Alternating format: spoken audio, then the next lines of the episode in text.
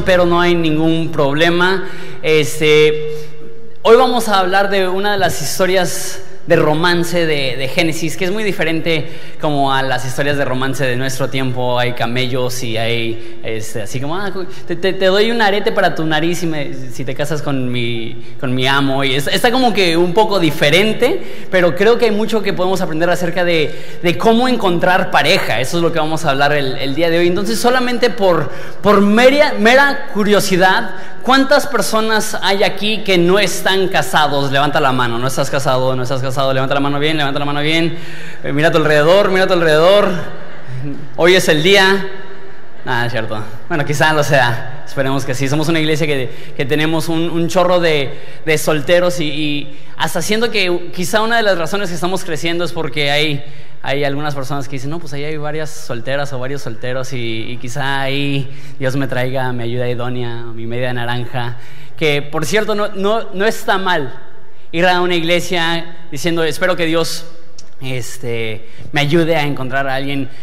Es el mejor lugar probablemente de Ensenada para encontrar a alguien, siempre y cuando no, no, no seas como acosador o creepy, este, estás bienvenido a ese lugar para, para estar ahí con los ojos abiertos. Este, hoy vamos a ver cinco cosas que debemos de buscar en una pareja potencial, en un potencial cónyuge. Eh, y, nada más como preámbulo antes de leer la historia, sé que al decir eso hay personas que dicen, no, pues yo ya estoy casado, eso no aplica a mí. Estas cinco áreas son áreas que también no solamente son para casarnos, sino también son de crecimiento para tener un matrimonio fuerte y sólido. Entonces, estas cinco áreas también son áreas que necesitamos estar desarrollando y, también eh, creo que es importante mencionar que, que es súper diferente lo que sucedió en ese entonces, pero sí aplica para nosotros. Vamos a estudiar el carácter de Rebeca, pero no solamente es para hombres, también es para hombres y mujeres. Creo que es una mujer extraordinaria y tenemos mucho que aprender de ella. Entonces, sin más preámbulo, si me acompañas por favor a leer Génesis 24, todo el capítulo nos vamos a brincar unos versículos nada más. Dice así. Abraham ya era un hombre muy anciano y el Señor lo había bendecido en todo. Cierto día Abraham le dijo a su siervo más antiguo, el hombre que estaba a cargo de su casa, haz un juramento poniendo tu mano debajo de mi muslo. Explico eso porque se escucha muy extraño. En la cultura hebrea antigua no apretabas la mano de alguien cuando hacías un trato, ponías tu mano en su muslo aquí y como que esa era la forma que, que no sé, trato hecho. Entonces le dice, vamos a hacer un trato y pon tu mano abajo de mi muslo. No es tan raro, bueno, sí es súper raro, pero eso es más o menos lo que estaba pasando. Estaban haciendo un juramento. Jura por el Señor Dios del cielo y de la tierra que no dejarás que mi hijo se case con una de estas mujeres cananeas. En cambio, vuelve a mi tierra natal, donde están mis parientes, y encuentra ahí una esposa para mi hijo Isaac. El siervo preguntó, ¿por qué pero, ¿qué pasaría si no puedo encontrar una joven que esté dispuesta a viajar tan lejos de su casa? ¿Debería entonces llevar ahí a Isaac para que viva entre sus parientes en la tierra de donde usted proviene? No, contestó Abraham. Procura no llevar nunca a mi hijo ahí. Pues el Señor Dios del cielo, quien me sacó de la casa de mi padre y de, la, de mi tierra natal, prometió solemnemente dar esa tierra a mis descendientes. Él enviará su ángel delante de ti y se encargará de que encuentres ahí esposa para mi hijo. Si ella no está dispuesta a regresar contigo, entonces quedarás libre de ese juramento con el que, haces conmigo, pero bajo ninguna circunstancia llevarás a mi hijo ahí. Entonces el siervo hizo un juramento poniendo su mano derecha, su mano debajo del muslo de su señor Abraham y juró seguir sus instrucciones.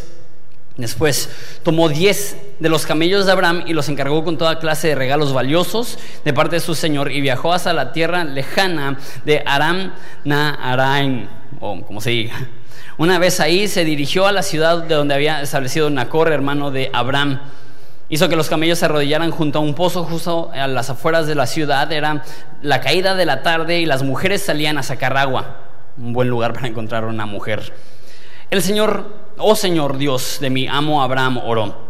Te ruego hoy que me des éxito y muestres amor inagotable a mi amo Abraham Aquí me encuentro junto a este manantial y las jóvenes de la ciudad vienen a sacar agua. Mi petición es la siguiente. Yo le diré a una de ellas, por favor, dame de beber de tu cántaro. Si ella dice, sí, beba usted y también daré a beber a sus camellos, que sea ella la que has elegido como esposa para Isaac. De esa forma sabré que me has mostrado amor inagotable a mi amo. Entonces, antes de terminar su oración, vio a una joven llamada Rebeca que salía con su cántaro en el hombro. Ella era hija de Betuel, que era hijo de Nacor, hermano de Abraham, y Milca, su esposa. Rebeca era muy hermosa y tenía edad suficiente para ser casada, pero aún era virgen. Eso significa que no estaba casada. No solamente era virgen, sino tiene edad para ser casada, pero es soltera. Ella descendió hasta el manantial y llenó su cántaro y volvió a subir. Entonces el siervo corrió hasta alcanzarla y le dijo, por favor, dame de beber un poco de agua de su cántaro. Sí, mi señor, beba, respondió ella. Enseguida bajó su cántaro del hombro y le dio de beber. Después de darle de beber, dijo, también sacaré agua para sus camellos y les daré de beber hasta que se sacien. Así que de inmediato vació su cántaro en el bebedero y volvió corriendo al pozo a sacar agua para todos los camellos. El siervo la observaba en silencio mientras se preguntaba si el Señor le había dado éxito en la misión. Cuando los camellos terminaron de beber, sacó un anillo de oro para la nariz de la muchacha. Al parecer eran populares los piercings en ese entonces. Y dos pulseras grandes de oro para sus muñecas. ¿De quién es hija usted? le preguntó. Y dígame, por favor, ¿Tendría padre, su padre algún lugar para hospedarme esta noche? Soy hija de Betuel, contestó ella. Mis abuelos son Nacor y Milca. Tenemos más que suficiente paja y alimento para los camellos y también tenemos lugar para huéspedes. El hombre se inclinó hasta el suelo y adoró al Señor. Alabado sea el Señor, Dios de mi amo Abraham, dijo. El Señor me ha mostrado amor inagotable y fidelidad a mi amo, porque me ha guiado directamente a los parientes de mi Señor. La joven corrió a su casa para contarle a su familia todo lo que había ocurrido. Rebeca tenía un hermano llamado Labán, el cual salió corriendo al manantial para encontrarse con el hombre. Había visto el anillo en la nariz de su hermana y las pulseras en sus muñecas y había oído a Rebeca contar lo que el hombre le había dicho. Así que corrió hasta llegar al manantial donde el hombre estaba aún parado con sus camellos. Entonces Labán le dijo, ven y quédate con nosotros, hombre bendecido por el Señor. ¿Por qué estás aquí fuera de la ciudad cuando yo tengo un cuarto preparado para ti y un lugar para tus camellos? Y de ahí el siervo le explica toda la historia que ya leímos a Labán. Prácticamente es una repetición de lo que acabamos de leer. Entonces nos brincamos al versículo 49. Y dice, así que dígame, ¿quieren o no mostrar amor inagotable y fidelidad a mi amo? Por favor respóndame sí o no, de esa manera saber qué hacer después. Entonces Betuel y Labán respondieron, es evidente que el Señor te trajo hasta aquí, así que no hay nada más que podamos decir. Aquí está Rebeca, tómala y vete. Efectivamente, que ella sea esposa del hijo de tu amo, tal como el Señor lo ha dispuesto. Cuando el siervo de Abraham oyó la respuesta, se postró hasta el suelo y adoró al Señor. Después sacó joyas de plata, de oro y vestidos y los dio a Rebeca.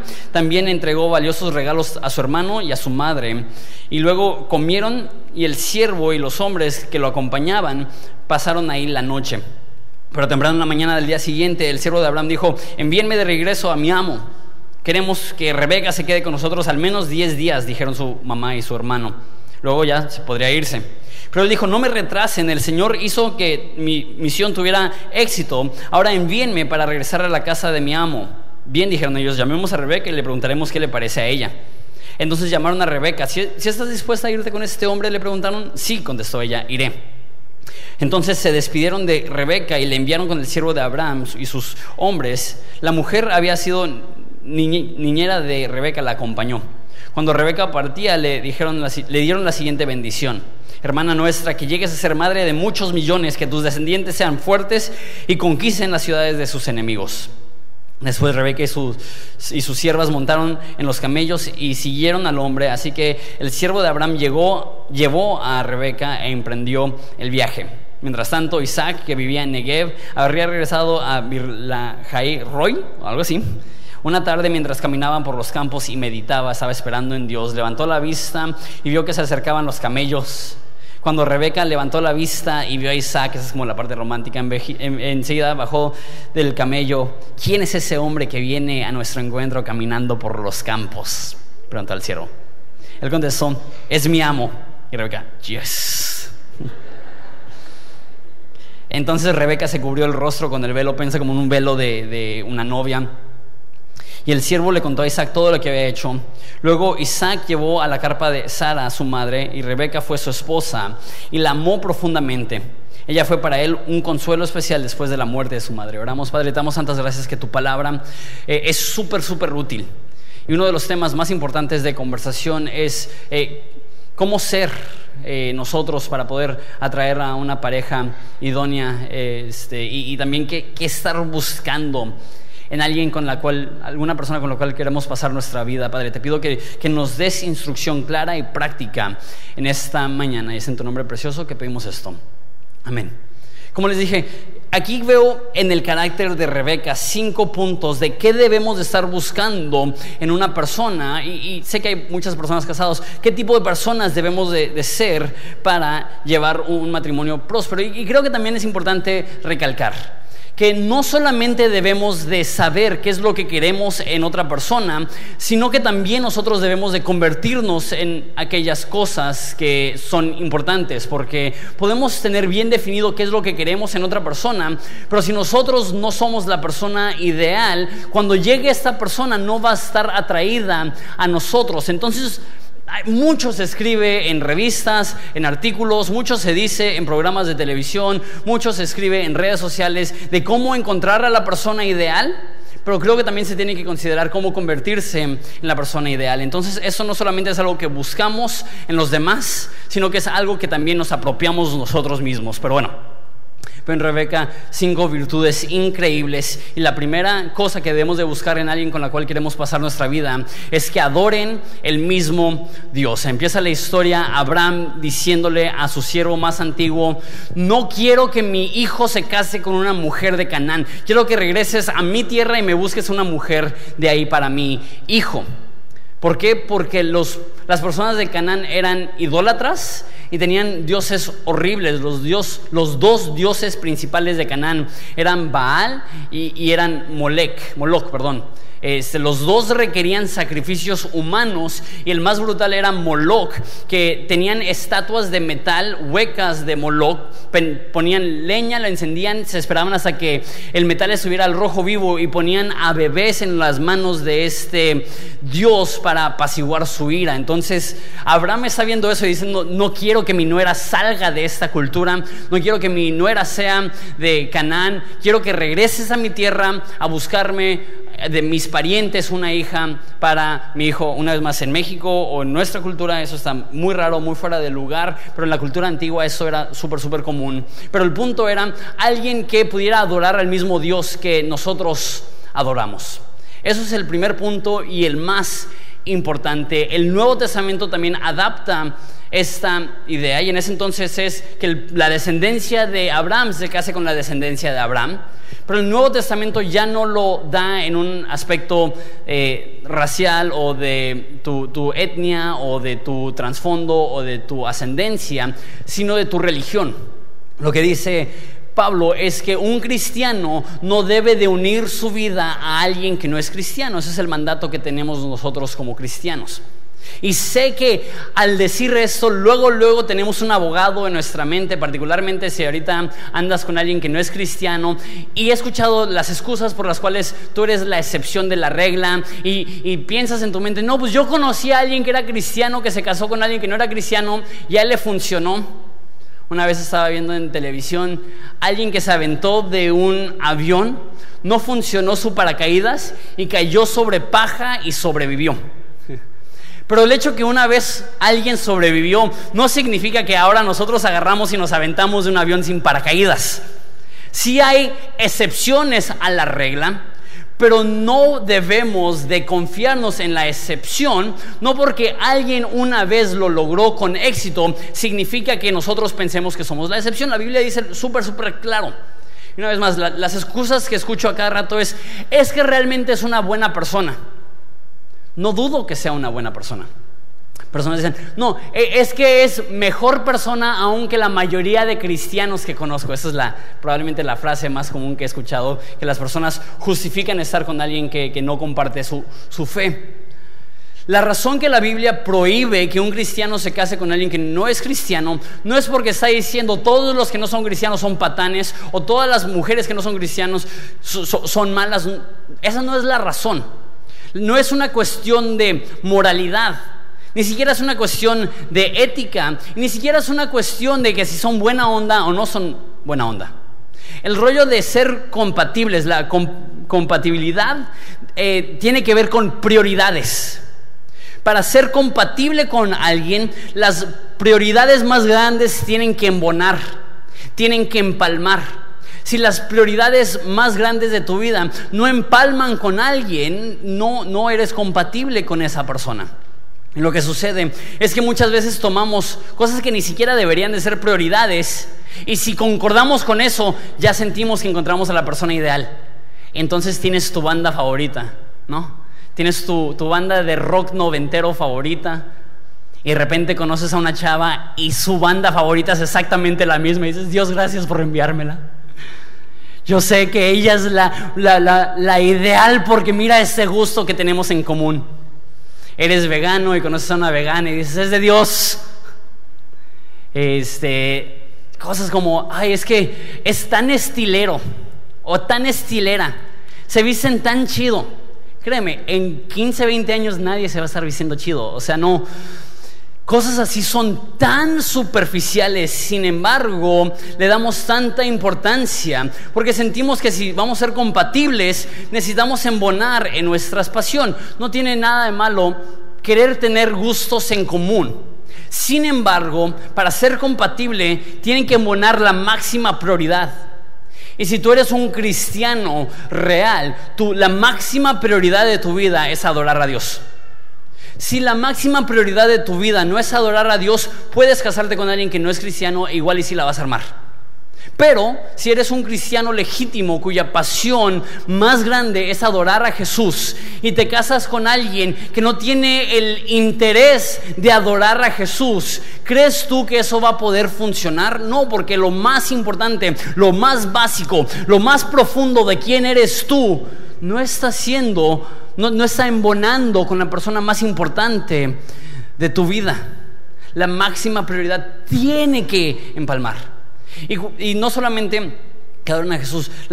Esas prioridades enormes, ahorita le voy a contar acerca de una novia que tuve antes de conocer a Evelyn y una de las razones más grandes por las cuales tuvimos que cortar es que ella era americana y yo soy mexicano y eso no, importa, pero ella no quería vivir en México y yo no quería vivir en los Estados Unidos y eso fue una fricción tan grande de que yo dije, para mí yo, yo siento que Dios quiere que yo viva en México. Y ella dijo, yo no siento bajo ninguna circunstancia que fui creada para vivir en México. Esa es una prioridad. Y una persona puede decir, ay, es que nos gusta la misma comida, entonces vamos a ver qué hacemos. Pero no, si, si las cosas más grandes no embonan y sobre todo el Dios que vamos a adorar, no vamos a poder tener la armonía necesaria para llevar un buen matrimonio. Tim Keller lo dijo de esa forma y esta para mí es la mejor forma de explicar por qué un cristiano no debe bajo ninguna circunstancia andar con alguien que no es cristiano. Dice, soltero, ¿te sientes solo sin pareja? Dijo, no hay lugar más solo que compartir tu vida con alguien que no comparte tu fe. Y como pastor, ya llevo casi 10 años como pastor, he atendido quizás cientos de consejerías matrimoniales, he visto esto repetitivo. Se enamoraron, tenían gustos en comunes, tenían prioridades secundarias en común, pero la prioridad máxima no la tenían en común y creían, no, pues no pasa nada, lo podemos arreglar y la soledad del alma de no poder compartir lo más importante de ti con la persona más importante en tu vida, eh, eh, es algo que es súper, súper, súper difícil. Y habla con cualquier persona que es una persona de fe, que está compartiendo su vida con alguien que no es una persona de fe, y te dirá que es, una, es la prioridad máxima que tu fe y la fe de otra persona se puedan unir en el matrimonio. Lo primero es si estás buscando a alguien, asegúrate que adoren al mismo Dios. Punto número dos. Cuando estás buscando a alguien, asegúrate que sea servicial. Y ahora no estoy hablando meramente como hombre que busques una mujer servicial, creo que muchos hombres están buscando esto, pero también como hombre tú tienes que ser servicial. Estamos considerando la vida de Rebeca, pero creo que muchos hombres están pensando, quiero una mujer que me sirva y mi pregunta es, Tú estás dispuesto a servir, tú estás dispuesto a trabajar, tú estás dispuesto a chambear, tú estás dispuesto a servir. Y me encanta eso de Rebeca, me vuela la cabeza eso de Rebeca. Que llega el siervo más anciano de la casa de Abraham. Abraham tiene 135 años. ¿Qué edad tendrá el siervo? O sea, ya, una persona súper mayor y llega a un pozo. Y creo que cualquier persona aquí, si ves a un abuelito, un abuelito de 100, 110 años, que llega con sus camellos a un pozo y te pide un vaso de agua, creo que nadie aquí es tan cruel que diría, no viejito, sácala tú. creo que cualquier persona sería lo suficientemente amable para dar un vaso de agua, eso, eso sería lo más normal. Sin embargo, Rebeca no solamente le dice, ah, con mucho gusto te doy un vaso de agua, le dice, deja, le doy de beber a tus camellos. Y dice que tenía 10 camellos y cada camello bebe 100 litros de agua. La mayoría de personas creen que los cántaros esos sacaban como 4 litros de agua. Entonces sería echar su cántaro, su cubeta, 250 veces. Y al parecer, el lugar donde estaban los camellos, a donde estaba el pozo, había una distancia porque decía que tenía que ir al pozo a sacar el agua. ¿Te imaginas esta mujer, la fuerza que tiene para sacar 250 veces un, bote de agua de... Me la imagino como la, modelo de Instagram original, ¿no? Dice que era súper, súper guapa. Y, llega este anciano y la dice, por favor Dios que sea esa para, para el hijo de mi amo. Y le dice, con mucho gusto le doy de beber a tus camellos. Recuerda, ¿a quién le está ofreciendo hacer eso? Un viejito. No tiene ningún compromiso con él. No tiene nada que ganar. No es como si llega Brad Pitt o William Levy, eso ya, ya pasaron de moda, ¿no?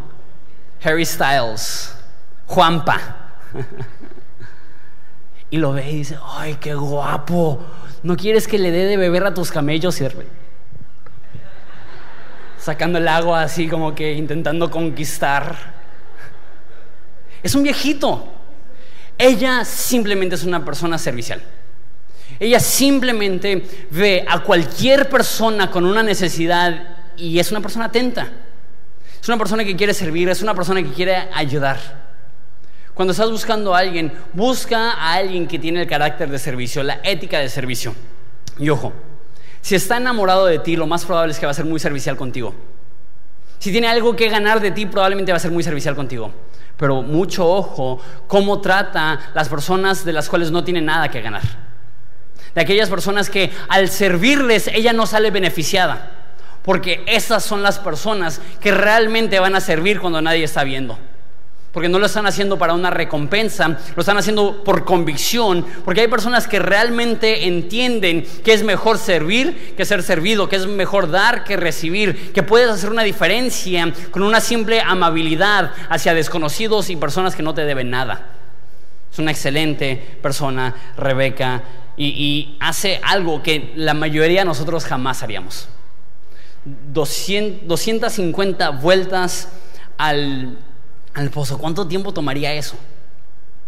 Si le toma un minuto por cubeta, estamos hablando de cuatro horas. Soy pastor no matemático, ténganme paciencia. Cuatro horas. ¿Cuántos de nosotros nos damos siquiera cinco minutos para atender a un desconocido? Es una mujer extraordinaria. Número tres, que, buscar en alguien que tienes como una candidata este, a ser tu esposa, tu esposo, tu novio, tu novia. Creo que es bien importante que sean hogareños. Y una vez más, no solamente mujeres, sino los dos. Dice que después de que tienen este encuentro, ella regresa a su casa y ahí está su hermano Labán y está su mamá. Sabemos de historias futuras que Labán es un patán, Labán es una terrible persona, pero aún así tienen una buena relación Creo que es importante ser hogareños y lo que quiero decir con eso no es que son hijos de mami o, hijos, o hijas de papi y que son mimados y, que pretenden tener una familia perfecta cuando no la tienen. No, no estoy hablando de eso. Y tampoco estoy diciendo que si alguien proviene de una familia disfuncional que no puede ser una buena esposa o un buen esposo o un buen padre o una buena madre.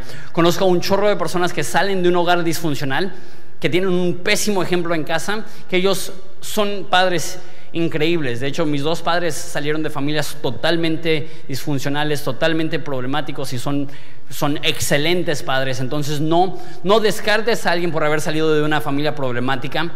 Más bien lo que estoy hablando es una actitud. ¿Cuántas personas no tienen una actitud como, odio a mis papás? Hoy odio a mis hermanos.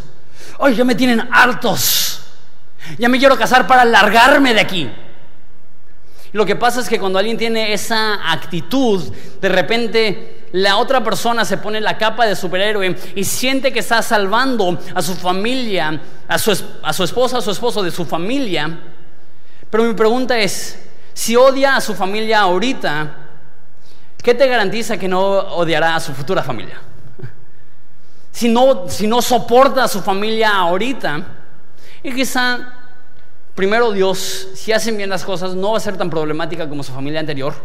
Pero que cuando surgen los problemas y ya tiene esa forma de ver las cosas, es mejor huir. No amo, no, no, no respeto, no tengo paciencia. Una vez más, Labán era una persona terrible, pero aún así había una relación de respeto, de respeto, perdón, entre ellos dos, un respeto mutuo. También otra cosa que siento que es súper importante en ese rollo de ser hogareño es que muchas personas están buscando a alguien que pueda ser un buen esposo o una buena esposa, y eso es bueno, pero también considera, ¿será un buen padre? ¿Será una buena madre? Ok, e, está bien que seamos compatibles, está bien que nos llevemos súper bien, está bien que estemos enamorados, pero ¿tiene la disciplina para ser un buen papá? ¿Tiene la disciplina para ser un buen proveedor? ¿Tiene la, disciplina para ser una buena madre? ¿Tiene una disciplina para poder criar bien a nuestra, a nuestra familia? Porque muchas personas se enfocan demasiado en si van a pasar un buen fin de semana, pero no se enfocan en si van a pasar un buen resto de su vida. Es más importante el legado que el fin de semana. Es más importante el legado que la diversión. Y no estoy diciendo que no te diviertas con la, que no te diviertas con la persona que amas y, y que busques a alguien seco y disciplinado y militar. No estoy diciendo nada de eso. Pero lo que estoy diciendo es que muchas personas ni siquiera toman en consideración cómo podrían llegar a ser como papá o como mamá, como miembro de, una familia ya propia. Tres, ser hogareños. ¿Alguien le está ayudando eso? ¿Alguien está aprendiendo un poco de qué estar buscando, de qué convertirse? Número cuatro, que sea decidido. Eh, que sea decisivo, no sé si es palabra así también, pero decidido. Entonces el siervo de Abraham, después de una noche, dice, ok, vámonos. Y el hermano y la mamá dice, tranquilo, mínimo que se quede 10 días, apenas nos estamos haciendo la idea que se va a ir y ya te la quieres llevar. Y el siervo entiende, ok, ya se murió Sara, en el capítulo anterior se murió Sara, y ya está por morir Abraham, y él no quiere arriesgar a que en el camino se le muera a Abraham antes de llegar y que no pueda conocer a su nuera. Entonces dice, no me puedo esperar, nos tenemos que ir. Entonces Labán dice, pues preguntémosle a mi hermana a ver qué decide ella. Y le dicen, ¿estás dispuesta a irte hoy? Y ella que dice, sí, estoy dispuesta, me encanta eso. Que ella es decidida, tiene, tiene bien marcado qué es lo que quiere hacer. Creo más que nada en mi generación, en cualquier generación, pero creo que, que se magnifica aún en mi generación más. Es que somos las personas menos decisivas eh, de cualquier generación. Una persona me estaba contando que estaba hablando con alguien de mi edad y le dijo, ¿tú te consideras una persona decisiva? Y dijo, mm, pues sí y no. y yo como que esa respuesta es tan, tan típica de mi generación. O sea, no nos decidimos por nada y una semana estamos enamorados y decimos, quiero pasar el resto de mi vida con ella, quiero que ella sea la madre de mis hijos, la abuela de mis nietos, y para el próximo martes la odio, no la quiero volver a ver. ¿Cómo sucede esto que vamos de un extremo al otro? Y hablando específicamente a los hombres, creo que ser una persona decisiva es uno de los elementos más importantes de la masculinidad. Y creo que es algo que falta demasiado. Es tan poco común ver a un hombre que sabe qué quiere hacer con su vida. Que, que está tomando decisiones activas para lograr un propósito que él se ha propuesto. Que él se ha decidido. Que tenga visión, que tenga claridad que, que, que tenga un rumbo y un curso. Y creo que una de las razones por las cuales es tan polémico el rollo de la sujeción en el matrimonio es porque los hombres no tienen una misión y la sumisión es su misión, es estar dispuesto a sumarte a la misión de alguien. Pero ¿cuántos hombres están pasando su vida sin una misión y hace que sea súper, súper, súper complicado llevar una relación sana? Es una parte básica de ser hombre, saber qué quieres hacer con tu vida, saber qué dirección. Y no estoy diciendo que tienes claridad absoluta en, todo lo que vas a hacer. Pero ¿cuántas mujeres están frustradas porque le dicen a sus novios, ¿qué plan nos vamos a casar? Y dicen, mm, no sé. ¿Qué plan vas a, vas a conseguir trabajo? Mm, no sé. ¿Qué plan vas a terminar la carrera? Mm, no sé. ¿Qué sabes? Ese viernes hay fiesta, ¿no? Y con razón, de repente es bien complicado porque es más común en ese sentido conocer mujeres que saben lo que quieren, que se topan con hombres que no tienen la más remota idea de qué es lo que quieren. Hombres necesitamos mejorar en esa área. Y no te estoy intentando minimizar o faltar el respeto. Al contrario, Dios te creó como hombre para tener claridad, para tener visión, para tener propósito, para tomar pasos constructivos, para conseguir aquellas cosas que Dios está marcando para ti. Y créeme, será mucho más fácil atraer a la persona correcta cuando tú tienes bien plasmado y bien claro qué es lo que quieres hacer con tu vida. Y también en el aspecto relacional, es tan importante en tu relación con alguien, estar comprometido. Ahora, entiendo el noviazgo, el compromiso, es un proceso diseñado para asegurarte que estás tomando la decisión correcta de estar con esa persona. Y creo que más que nada en la iglesia, el momento que te pones de novio o novia con alguien, ya te están preguntando, ¿y para cuándo te casas? ¿No? Ya vas a ser culpable de eso, tienen 23 minutos que andan. Ya digo, el diablo perdió cuando, ¿para cuándo es la fecha? ¿No? Ya saliste de la friend zone y ahora ya, pusieron fecha. Y creo que se siente mucha presión de tener que casarte con alguien en el momento que empiezas una relación romántica con ellos. Sin embargo, para eso es el proceso. Para asegurarte y asegurarse que están tomando la decisión correcta. Sin embargo, no es nada sano cortar y regresar, cortar y regresar, cortar y regresar. y lo digo por experiencia.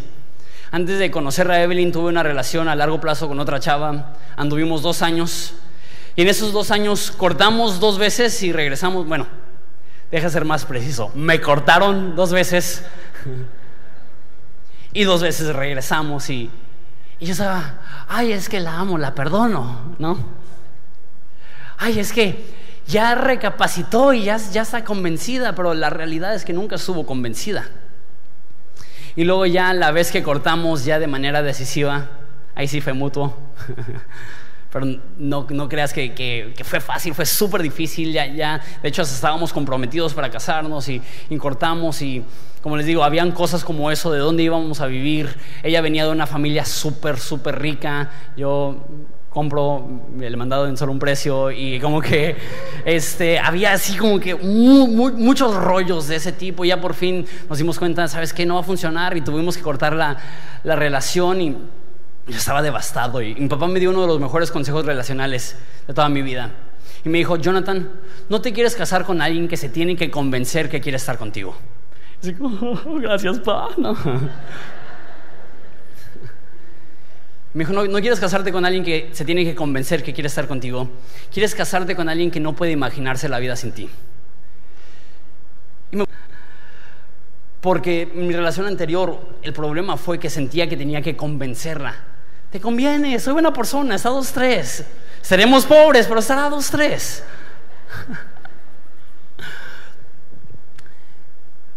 Pero no quieres tener, una vez más, conozco personas que el día de su boda estaban así de cancelar la boda y ahorita tienen matrimonios excelentes. Y conozco personas que en su noviazgo cortaron y regresaron y, ahora tienen matrimonios excelentes.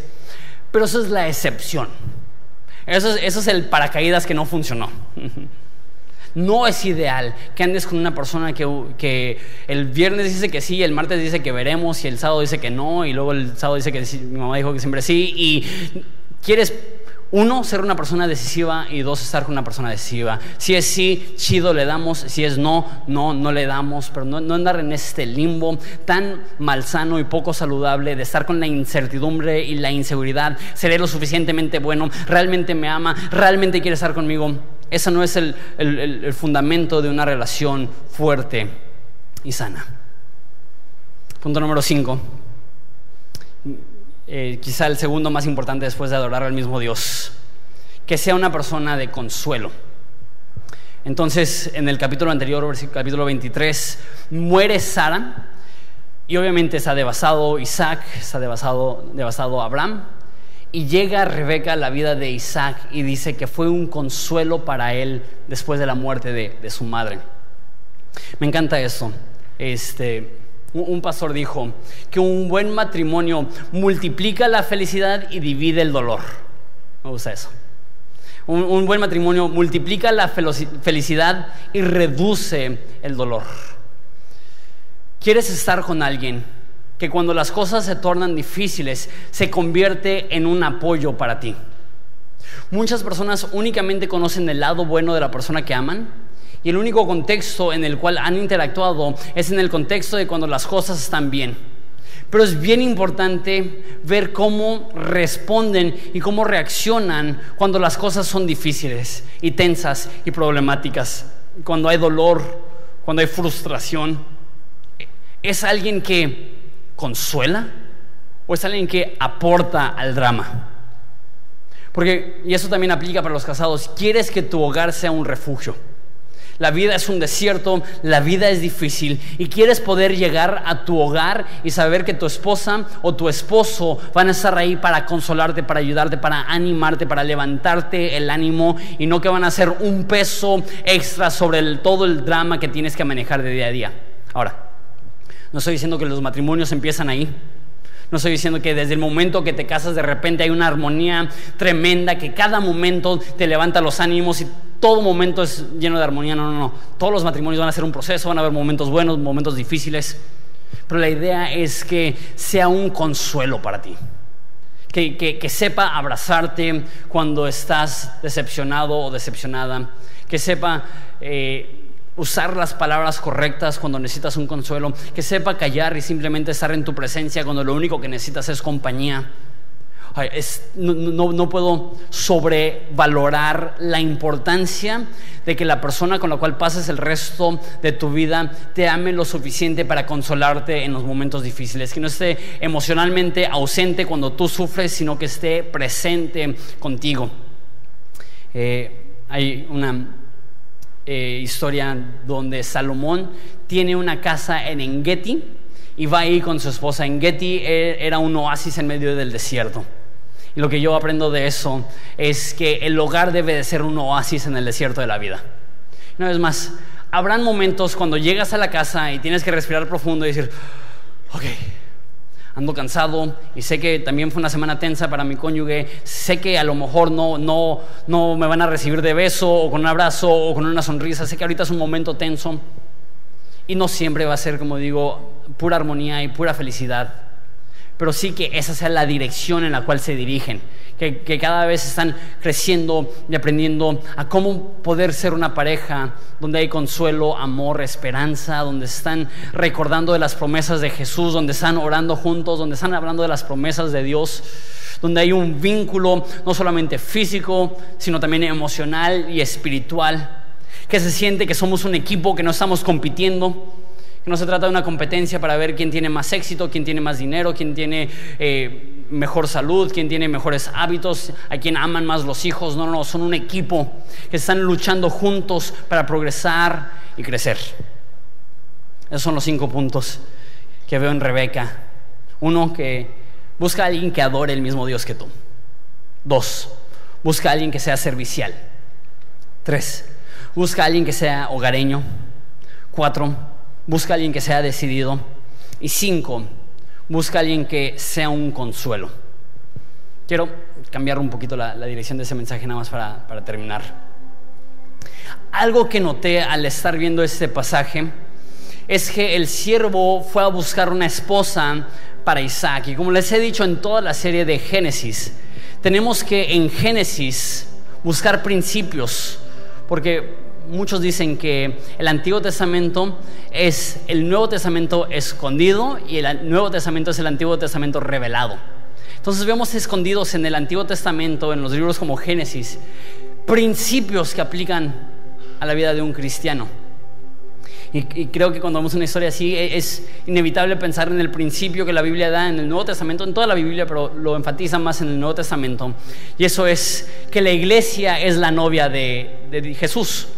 Que Jesús es el novio y su iglesia es, su esposa, es su novia. Y que un día cuando Él regrese va a ser como un matrimonio y va a ser una celebración. Y en este caso, si eso es cierto, Isaac es una imagen de, Jesús y Rebeca es una imagen de la novia, veo al siervo como una imagen del Espíritu Santo. Que así como el padre Abraham envía al siervo, el padre envía, envía al Espíritu. Eso es claro, la Biblia dice que cuando yo me vaya, enviaré a la ayuda, que el Espíritu Santo está en este mundo. Y así como llegó con regalos el siervo para convencerla, hey, ¿te conviene? Hay, hay un muchacho apuesto, rico, ama a Dios, solamente regresa conmigo y te lo presento. Y la mujer dice, uh, no. Así también el Espíritu Santo tiene el fin de mostrarnos a Jesús. Uno de mis amigos de una banda que se llama Un Corazón tienen esa canción que me encanta. Dice, Espíritu de Dios, ven y revélame a Jesús. Espíritu de Dios, ven y platícame de Él. Porque muchas veces creemos que la prioridad del Espíritu Santo es hablar en lenguas o, tener lo que llaman este, al final del servicio la administración y, creemos en todo eso, creemos que, Dios puede presentarse a través de, de dones sobrenaturales, pero eso no es la prioridad del Espíritu Santo. La prioridad del Espíritu Santo es atraernos a Jesús, es enamorarnos de Jesús, es el exaltar a Jesús, es hacer que Jesús sea glorioso también dice que ese siervo lleva no solamente regalos para la mujer, sino para la familia, una dote, una garantía. Les prometo que voy a cuidar de ella, les prometo que voy a proveer. Y la Biblia llama al Espíritu Santo las arras de nuestra herencia. Que así como el siervo dio dinero y joyas y gemas y aretes y pulseras y oro, para garantizarle a la familia va a estar cuidada va a ser protegida, va a tener un hogar. También el Espíritu Santo es la confirmación de que tú y yo vamos a ser cuidados, de que tú y yo vamos a ser protegidos, de que tú y yo tenemos un hogar, de que tú y yo tenemos un Padre que se preocupa, de que tú y yo vamos a, tener nuestras necesidades espirituales. Dice la Biblia en ese mismo pasaje que dice que, que el Espíritu es las arras de nuestra herencia, dice que hemos sido bendecidos en todos, en todos los lugares celestiales en Cristo Jesús que tenemos la máxima bendición de conocer a Jesús, estar acompañados por Él. Él es la garantía, Él es el sello que garantiza que aquellos hijos de Dios están destinados a ver al Padre, a estar con el Hijo. Dos, los, o cuatro más bien, los dos están en una búsqueda. Él estaba buscando a la mujer ideal y la Biblia dice que el Espíritu Santo está en el mundo buscando. Dice que convence al mundo de pecado, de justicia y de juicio. Lo que hace el Espíritu Santo es que va a todas las personas, no solamente a los cristianos, a todas las personas, les convence de tres cosas. Uno, pecado. Erramos, ofendemos a Dios, somos culpables. Dos, justicia. Dios puede perdonar. Dios puede renovar. Dios puede transformar. Tres, juicio. Si rechazas el perdón de Dios, habrá juicio. Dios está convenciendo a todo el mundo de esto con el fin de acercar a personas a Jesús. Está trayendo, está buscando, está convenciendo. Y por último, tiene el fin de unir a la novia con el novio. Así como el siervo llevó a esta mujer Rebeca con Isaac. Así también la Biblia dice que tenemos el Espíritu de Dios en nosotros y que nadie puede decir que Jesús es Señor si no es por el Espíritu. Que el Espíritu en nosotros es lo que nos da la capacidad de acercarnos a Dios, de tener una relación con Dios. Me encanta cómo termina la Biblia. Dice, y el Espíritu y la novia dicen, ven. Que el anhelo de la iglesia y el anhelo del Espíritu en nosotros es tener esta armonía, esta unión entre la iglesia y entre Dios. La Biblia dice que el matrimonio es un misterio, pero el matrimonio refleja el tipo de relación que Dios quiere tener con nosotros. Ahora, hombres, no se, no se malviajen, como que soy novia, ¿no? Esa no es una promesa individual, no eres la novia de Cristo. Los hombres, no me siento cómodo con esos conceptos. Pero la iglesia, como un conjunto, es amada por Dios. Y así como un hombre ama a su novia, así también la iglesia es amada por Dios. Y es la meta del Espíritu Santo un día unirnos con Él. Me encanta que no solamente vemos el corazón del Padre en el Antiguo Testamento, que no solamente vemos el corazón del Hijo en el Antiguo Testamento, vemos el corazón del Espíritu Santo, la tercera persona de la Trinidad, que nos convence, Dios te ama y quiere que tengas una relación eterna con su Hijo, Jesús. ¿Les parece que nos ponemos de pie y oramos? Padre, te damos tantas gracias por esa historia. Uno, por lo práctico que es. Padre, te pido por aquellas personas solteras que al escuchar esto tienen esa inquietud y dicen, ay, quisiera una persona así. Isaac tenía 33, 35 años probablemente. Y dice que estaba meditando, que tenía los ojos puestos en ti. Padre, te pido que, que no entre ningún tipo de desesperación, sino que ese deseo sano, saludable de querer casarse, les motive a uno convertirse en este tipo de personas una persona que adora a Dios, una persona servicial, una persona hogareña, una persona eh, que sabe consolar, una persona convencida de lo que quiere y también que aprenda a, buscar eso en otra persona. Padre, te damos gracias por Horizonte, te damos gracias que hay un chorro de personas aquí solteras. Padre, te pido que esto pueda ser un buen lugar donde las personas se puedan conocer, se puedan enamorar, se puedan casar. Padre, te pido por las personas casadas que al escuchar eso están frustrados porque no se casaron con alguien cristiano o se casaron con alguien que no tiene esas características y se sienten atorados. Padres, darles gracia, dales poder para continuar, dales la unción de tu Espíritu Santo para poner por obra estas cosas que hemos aprendido, para ser la persona ideal y que tú te encargues de ir transformando a su cónyuge. Padre, te pido por las personas aquí que, sienten que ya están en, las últimas con su esposo o esposa, que no saben si van a poder continuar. Padre, te pido que este mensaje haya sido una revolución en su mente y que ellos sepan que si vivimos de esta forma hay esperanza. Que si adoramos a Jesús juntos hay esperanza.